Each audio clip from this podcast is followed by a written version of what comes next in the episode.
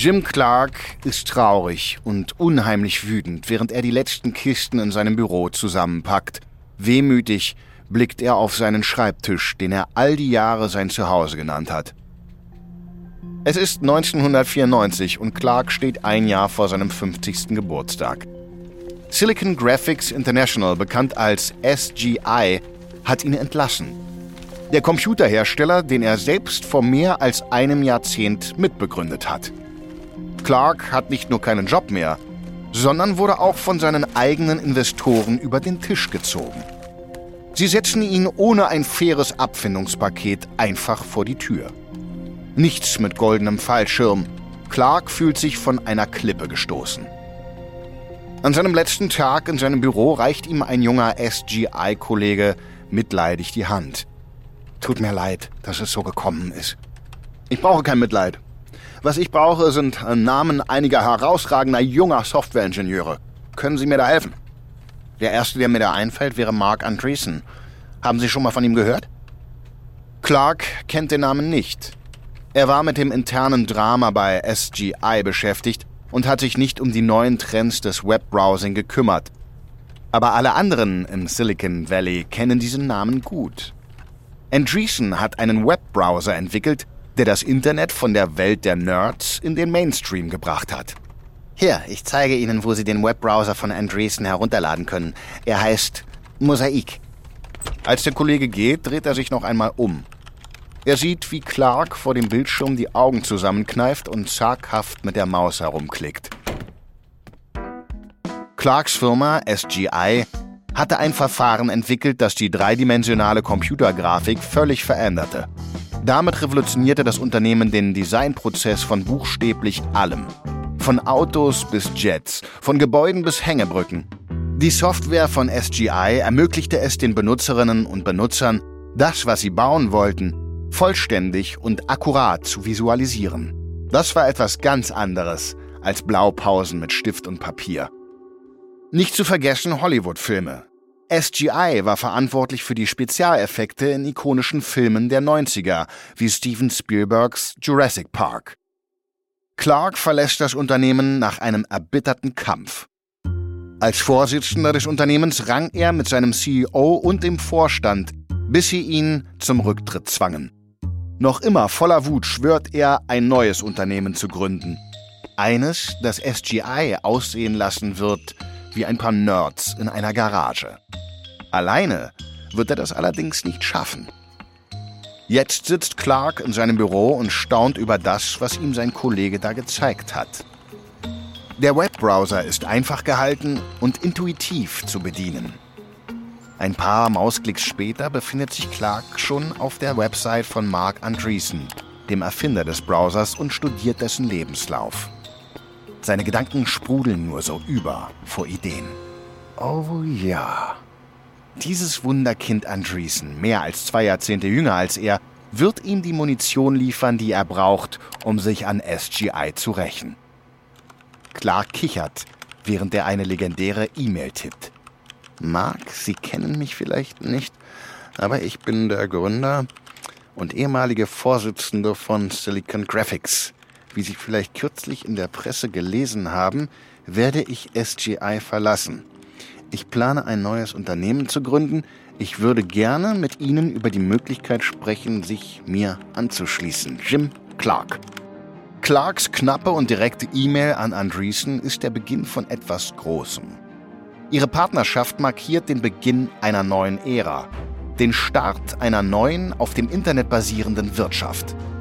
Das Duo wird Microsoft völlig überraschen und den Technologiegiganten in die Verteidigung zwingen. Vorerst zumindest.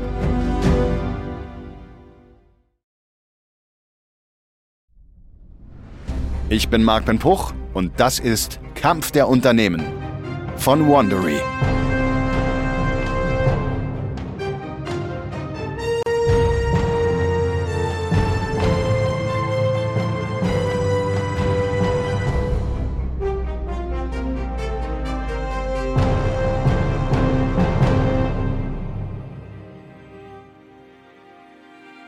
Das ist die zweite Folge unserer Serie Kampf der Internetbrowser. Die Geburt des Dotcom-Giganten.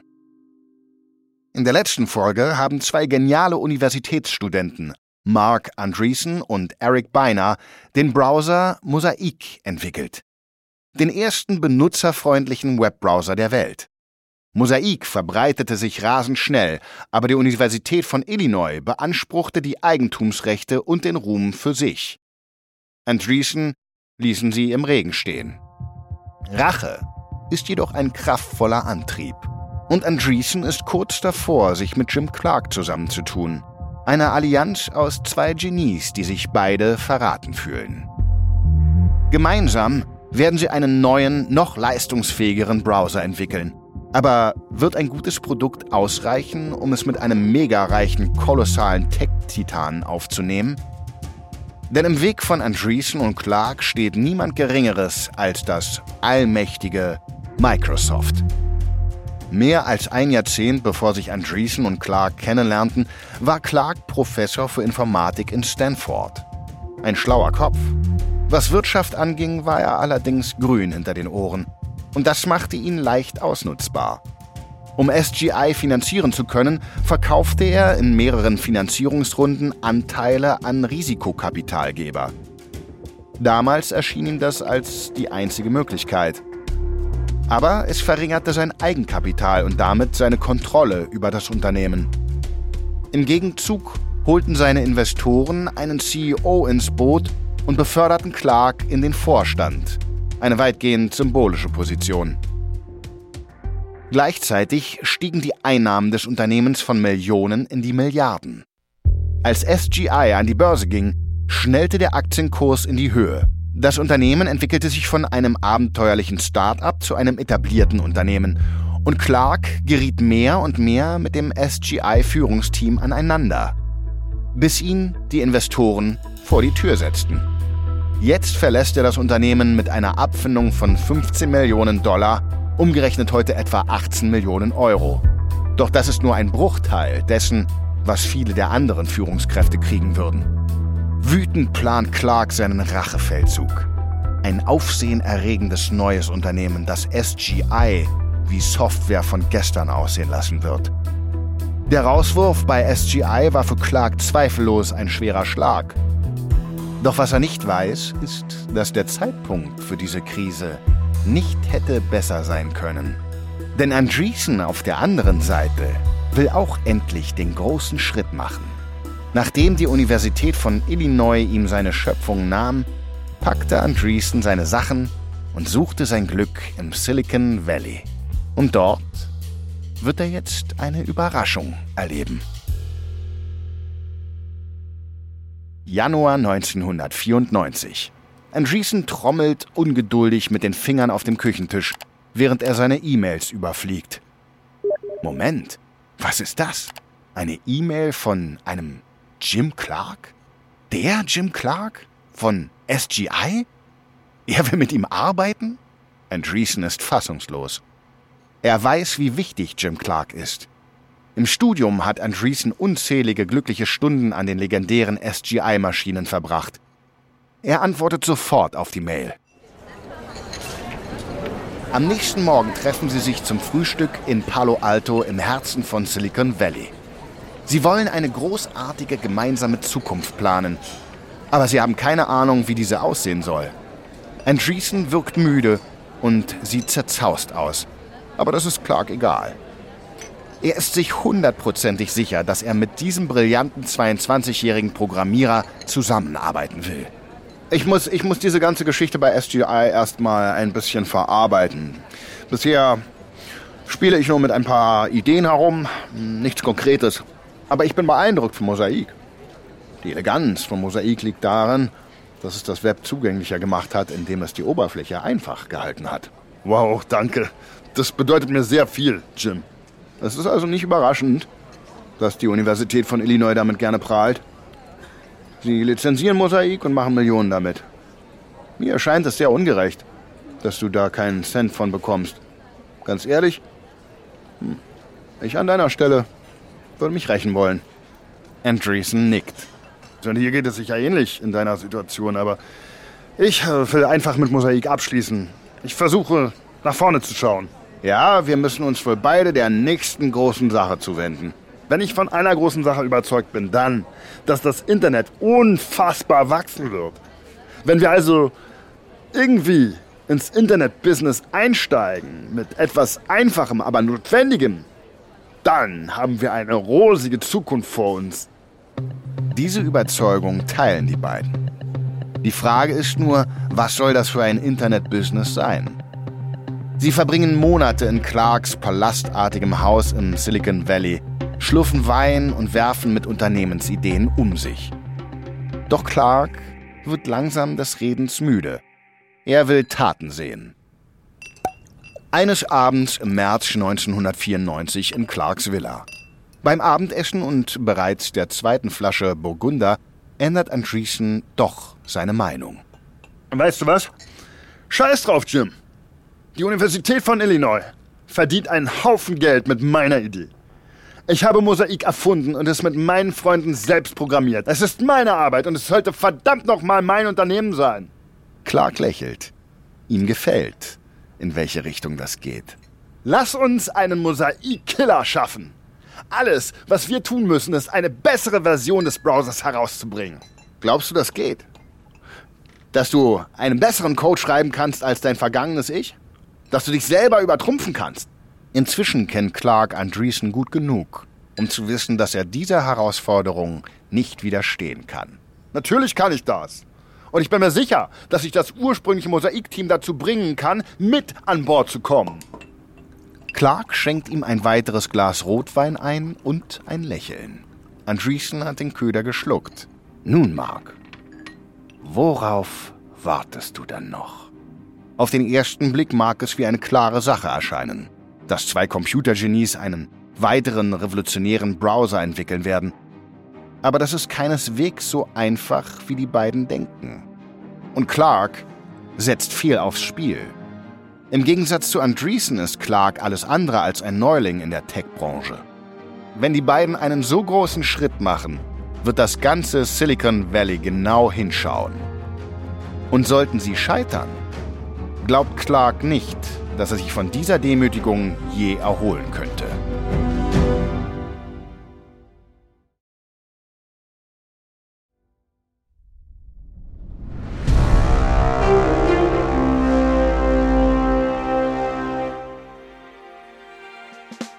Seit Andreessen vor einigen Monaten ins sonnige Kalifornien abgehauen ist, ist das Leben seiner Freundinnen und Freunde in Illinois düster geworden.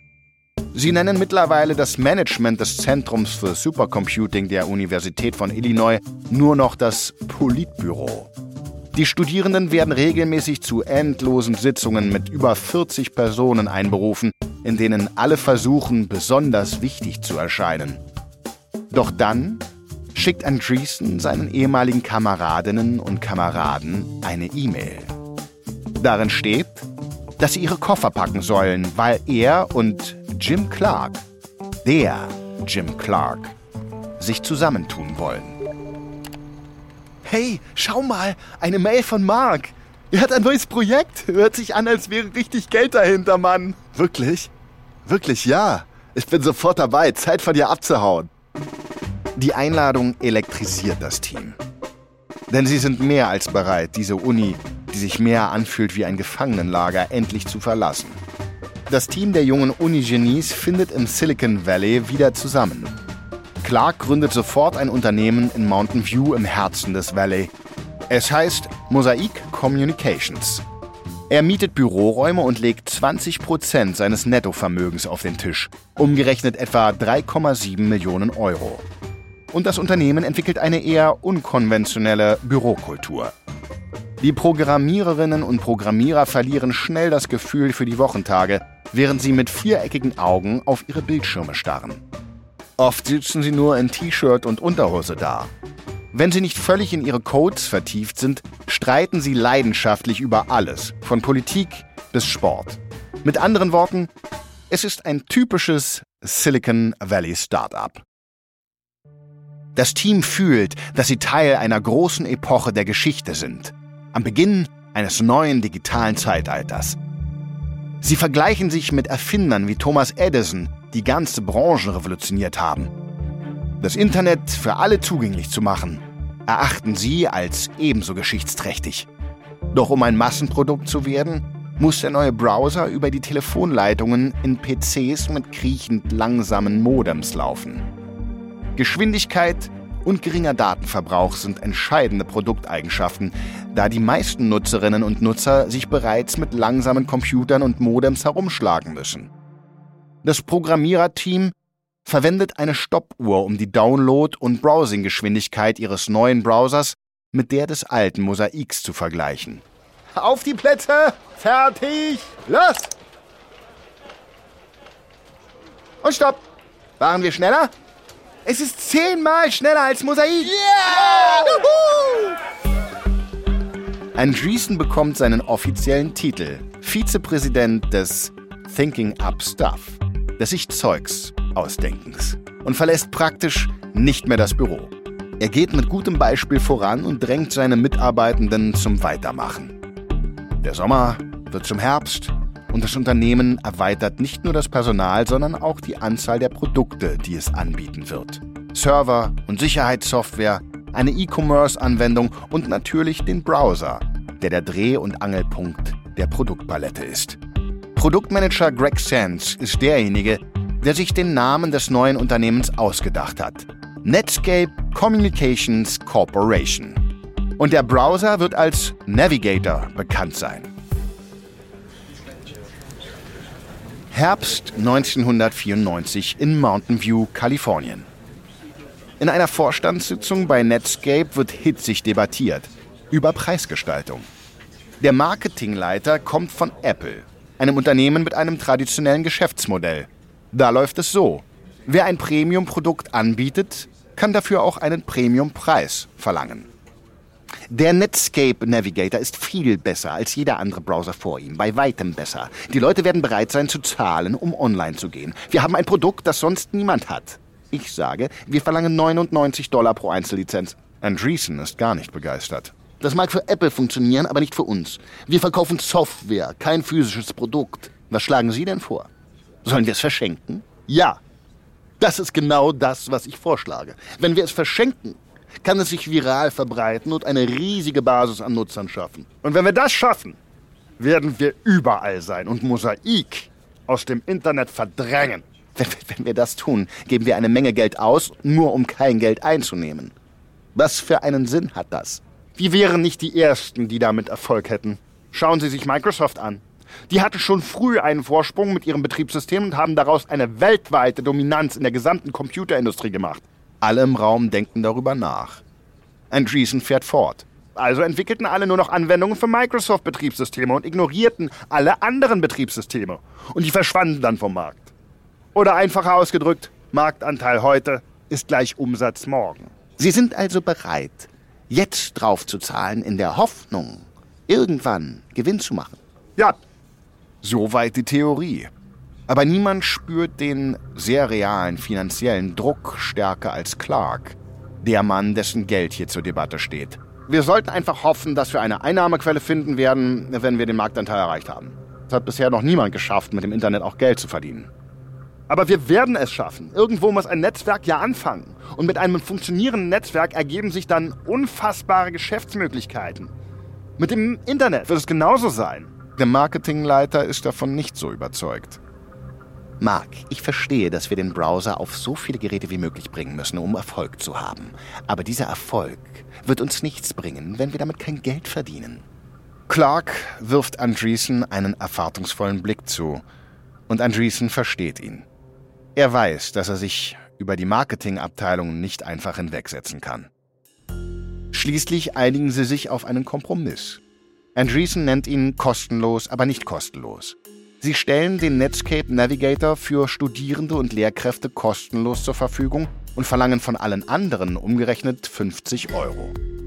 Sie bieten aber für alle eine 90-tägige kostenlose Testversion an. Das ist der Kompromiss des Tages. Die Programmiererinnen und Programmierer machen weiter. Es sieht so aus, als ob der Netscape Navigator Mosaik tatsächlich überholen könnte. Er ist nicht nur schneller, sondern auch sicherer und stürzt weniger oft ab. Außerdem können die Benutzer viel kompliziertere Webseiten-Layouts erstellen. Aber fast ebenso wichtig wie die Leistungsfähigkeit ist die Art und Weise, wie die Menschen online für Waren und Dienstleistungen bezahlen werden. Das neue System wird in der Lage sein, Kreditkartennummern zu verschlüsseln. Und das wird für das erste Aufblühen der digitalen Geschäftswelt entscheidend sein. 13. Oktober 1994. Es ist spät am Abend. Das Team hat noch die letzten Minuten getüftelt und gewerkelt. Aber jetzt ist die Stunde der Wahrheit gekommen. Die öffentliche Enthüllung. Okay, die Beta-Version des Browsers ist online. Jetzt heißt es abwarten und beobachten. Ein paar Minuten passiert nichts. Dann lädt jemand in Japan das Programm herunter. Ein Rinnsal von Downloads wird zu einem Strom dann zu einem Wasserfall. Jemand aus dem Netscape-Team programmiert schnell ein Alarmsystem, um den Überblick zu behalten. Eine Glocke für Downloads für Mac, ein Moon für Windows, ein Explosionsgeräusch für das Unix-Betriebssystem. Das Ganze entwickelt sich schnell zu einem Trinkspiel. Das Team trinkt jedes Mal, wenn es ein Moon hört. Und das Moon übertönt bald die Glocken und Explosionen. Die Downloads der PC-Version ziehen davon. Innerhalb weniger Stunden werden 10.000 Kopien des Browsers heruntergeladen und das praktisch ohne Werbung oder Marketing. Nach dem ersten betrunkenen Zwischenstand an diesem späten Abend im Oktober weiß das Team, dass Netscape die Aufmerksamkeit der Welt sicher hat. Doch die Begeisterung ist nur von kurzer Dauer. Denn das Mosaik-Team der Universität von Illinois ist ebenfalls in Feierlaune. Auch Mosaik verbreitet sich weiter. Über den Browser laufen 60 Prozent des gesamten Webverkehrs und die Universität lizenziert das Programm für 100.000 Dollar an Unternehmen. Aber die Universität gibt sich damit nicht zufrieden. Sie beauftragt Anwälte, um Andreessen und Clark zu beschuldigen, ihr geistiges Eigentum zu verletzen. Sie behaupten, Andreessen habe die von ihm selbst entwickelte Software gestohlen. Und die Vorstandsmitglieder der Universität sind nicht die einzigen, die dem Netscape-Browser den Stecker ziehen wollen, bevor er überhaupt im Netz ist. Microsoft hat das Kampfgewicht und die Kriegskasse, um ein mächtiges Konkurrenzprodukt auf den Markt zu bringen. Und Microsofts Geschäftsmodell ist weit von dem von Andreessen entfernt. Es beruht nicht auf dem Verschenken des Produkts und der anschließenden Hoffnung auf die Zukunft. Nein, Microsofts Geschäftsmodell beruht auf einer sehr lukrativen Idee. Das nächste Mal bei Kampf der Unternehmen reisen wir zurück ins Jahr 1974. Zwei Nerds bekommen einen Anruf, der nicht nur ihre Leben verändern wird, sondern auch die Softwarerevolution für PCs einleitet. Mitte der 90er Jahre schließt sich das Duo Bill Gates und Paul Allen mit Steve Ballmer zusammen und legt den Grundstein für Microsoft, ein Multimilliarden-Dollar-Unternehmen. Aber sie werden ihren Vorsprung nicht ewig halten können.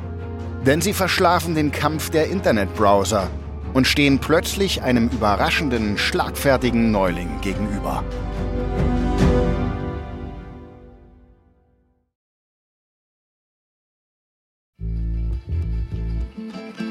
Das ist Kampf der Unternehmen von Wondery.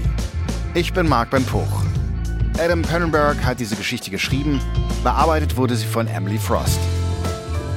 Kilian Mazurek hat die Folge übersetzt und adaptiert. Produzent für Studio J, Janis Gebhardt. Das Sounddesign haben Kyle Randall, Sofian Auder und Aljoscha Kupsch gemacht. Für Wondery Producer Patrick Fiener und Tim Kehl. Executive Producer Marshall Louis. Kampf der Unternehmen wurde entwickelt von Hernan Lopez für Wandery.